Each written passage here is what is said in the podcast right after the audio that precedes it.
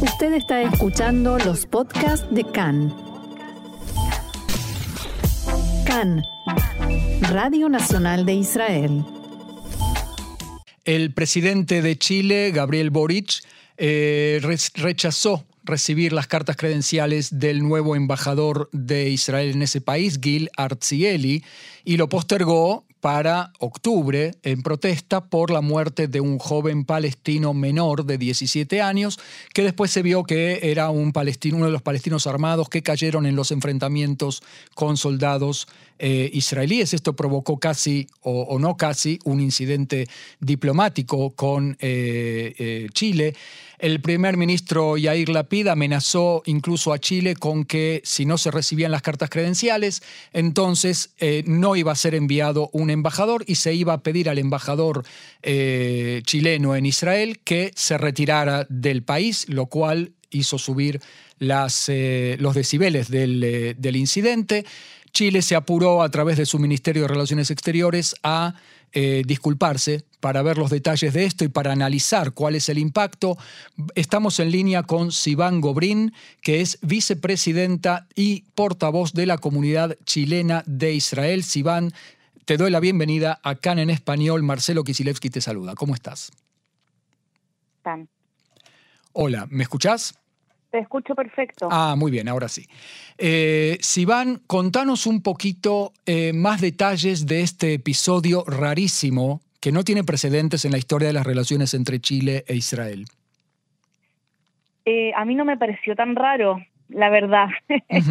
Hace rato que, que tenemos a, una comunidad palestina muy grande en Chile, eh, más de medio millón de personas, eh, que están tratando de, como lo tuiteé hoy día, eh, de moverlos, de tirar el hilito para debilitar las relaciones entre eh, Chile e Israel. esto no fue una pataleta, como se dice, o una cosa... Un capricho. claro, un capricho de Boric, sino que esto es algo que estaba armado desde antes.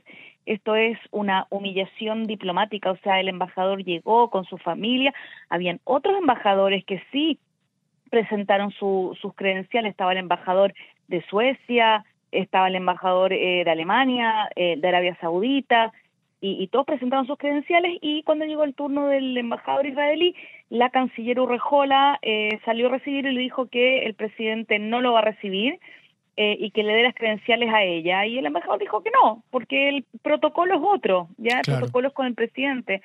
Y él preguntó por qué. Entonces eh, ahí es cuando le dan esta excusa de porque se murió un niño en Palestina. Eso fue lo que, como que ellos ni siquiera tenían tan claro a qué episodio se estaban refiriendo. Y después entendimos que era este, este chico de 17 años, Uday Salah, Saleh creo que es el apellido, que al final lo vimos con, en fotos con, armado y que fue uno de los terroristas que, que cayó en el, intercambio con fuego con, con, el ejército, que también eh, resultó con la muerte de un soldado. ¿Ya? Eh, así que... sí. Exactamente.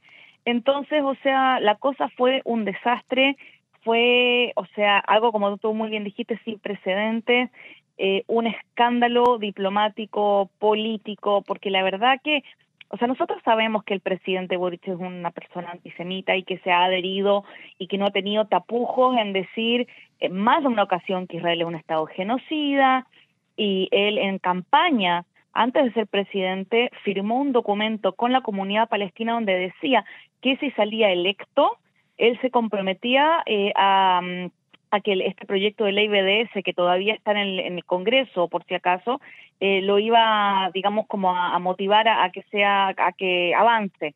el BDS, recordemos que es la, el movimiento de boicot, eh, desinversión y sanciones que actúa prácticamente en todo el mundo occidental y que eh, tú me cuentas que en Chile se está impulsando una ley para convertir eh, este boicot contra Israel y con, o contra los territorios en ley. Sí, eh, es algo que, otra vez, algo que es ilegal en, un montón de países, lo que intentaron hacer en Irlanda, por ejemplo, y no, no resultó.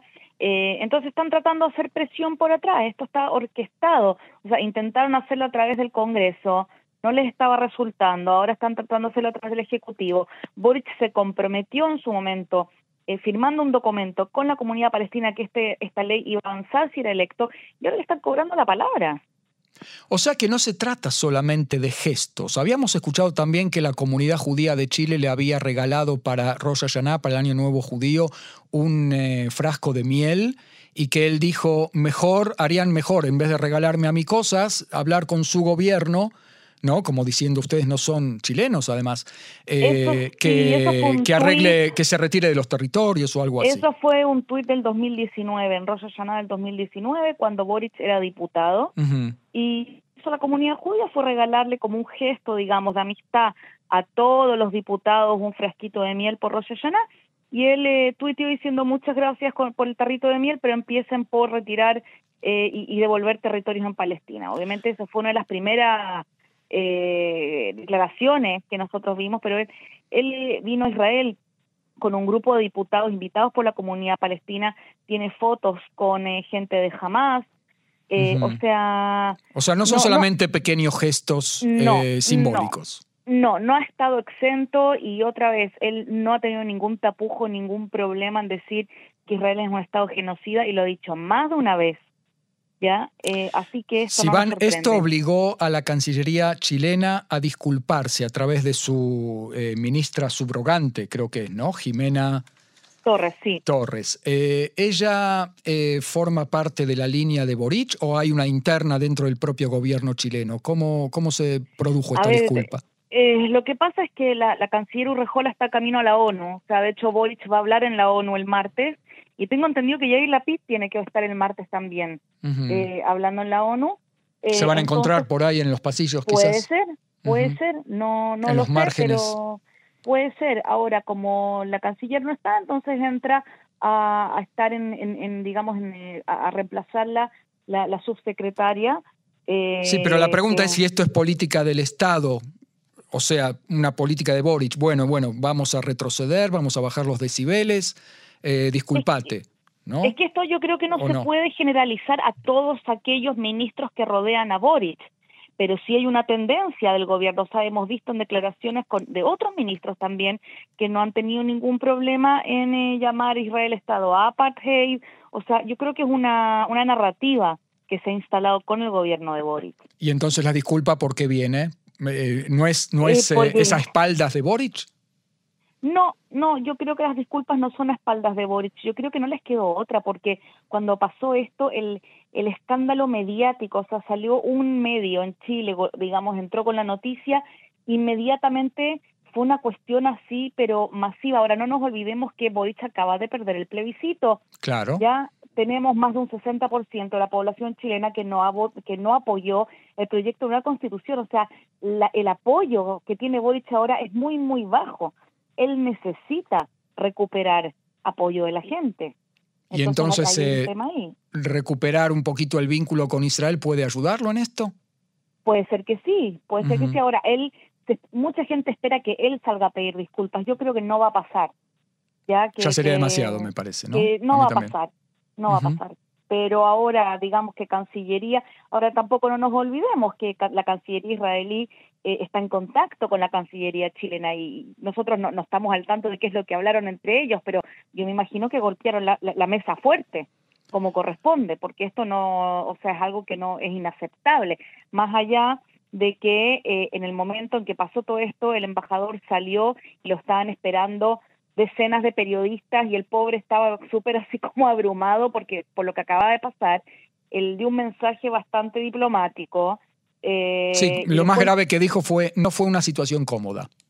Claro, y ojo que después el mismo día lo volvieron a citar un par de horas después y ahí le dieron las disculpas. Mm, ¿ya? Él salió al punto de prensa este cuando, cuando le negaron la entrada, eh, cuando le negaron recibirle las credenciales. Eh, ahora, él fue con su familia, esto, o sea, esto está premeditado. Yo dudo que Boric se haya enterado cinco minutos antes que venía una lista de embajadores a, prestar eh, sus credenciales. Esto fue a propósito. Sí, ¿te parece que fue mm, pensado de antemano? De todas maneras. ¿cómo está la comunidad judía? Tanto con este episodio en particular como en general con el gobierno de Boric a poco de haber asumido. Bueno, a ver, eh, yo estoy acá en Israel y lo veo como chilena israelí, ¿ya? pero por lo que yo veo con respecto y con el contacto que tenemos con, con la dirigencia comunitaria en Chile, o sea, están tratando de hacer lo mejor posible. No es fácil convivir con un presidente que está tildado antisemita y que te dice en tu cara que Israel es un Estado genocida.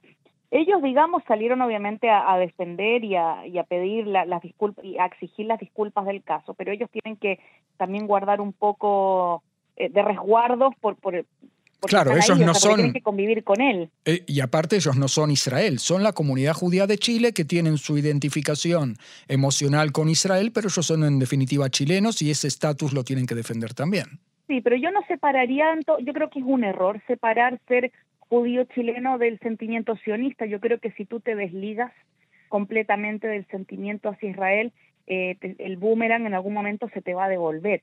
Yo creo que a pesar de que son judíos chilenos, igual hay que estar, digamos, al frente y poner la cara cuando atacan Israel.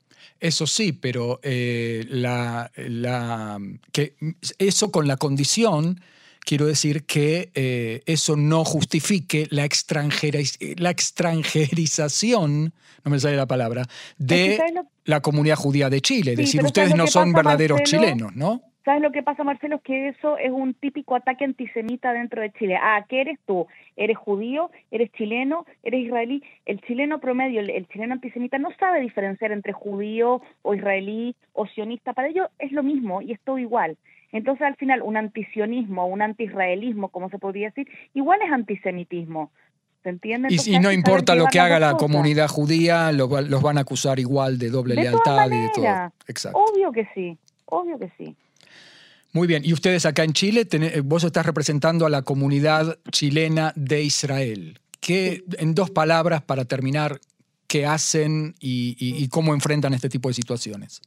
Nosotros somos una ONG eh, que nació el año 2016 y es una ONG oficial, digamos, eh, legal desde el año 2018 y nos preocupamos básicamente, primero obviamente, de los chilenos que están en Israel, si alguien necesita algo, todo lo que tiene que ver con fiestas patrias, o sea, internamente estamos acá para la comunidad. Y externamente también velamos por las buenas relaciones entre Chile y Israel, relaciones bilaterales, todo lo que tenga que ver eh, con intercambios, con, no sé si algún, con cosas de, universitarias, políticas, o sea, ese es nuestro trabajo más que nada. Eh, Hablábamos hace tiempo cuando ascendió Boric con el presidente de la ONG, Gabriel Colodro, y él nos hablaba de, nos daba un discurso muy conciliador con el nuevo gobierno chileno. Eh, ¿Hay mucha decepción? Obvio que sí, estamos muy, es que es algo que, que ya sabíamos que esto iba a pasar. Uno trata, obviamente, eh, no vamos a atacar directamente al presidente de la República, ya, pero cuando pasan este tipo de cosas, o sea, y ya lo venimos diciendo hace mucho rato, venimos viendo actos antisemitas, anti-israelíes, también hace mucho tiempo. Entonces sabíamos que de a poco, teniendo, como te dije antes, a la comunidad palestina por atrás, tirando de los hilos y haciendo presión, eh, que la cosa se pone bastante delicada. ¿Pensás que esto va a escalar? Eh, espero que no. Eh, vamos a ver al final cuál va a ser el acuerdo que, que hay entre las cancillerías. No, no nos olvidemos que al final el embajador chileno en Israel no, no acudió a la, a la reunión que, estaba programada para hoy porque hubo un acuerdo entre cancillerías. Ahora, sí, y, hay, una, hay una nueva fecha ahora el 30 de septiembre. Sí, para que entregue las cartas credenciales. Ahora vamos a ver quién lo va a recibir. Si lo va a recibir Boric o lo va a recibir, la, no sé, no sé qué va a pasar ahí, ojalá que se porten bien. Y teóricamente no van a aceptar otra cosa que sea el presidente Boric el que reciba las cartas credenciales como corresponde. Esperemos. Muy bien. Sivan Gobrín, vicepresidenta de la comunidad eh, chilena de Israel, portavoz de esa organización. Yo te quiero agradecer muchísimo este diálogo y estos datos, este análisis aquí en CAN en español. Muchas gracias, Marcelo.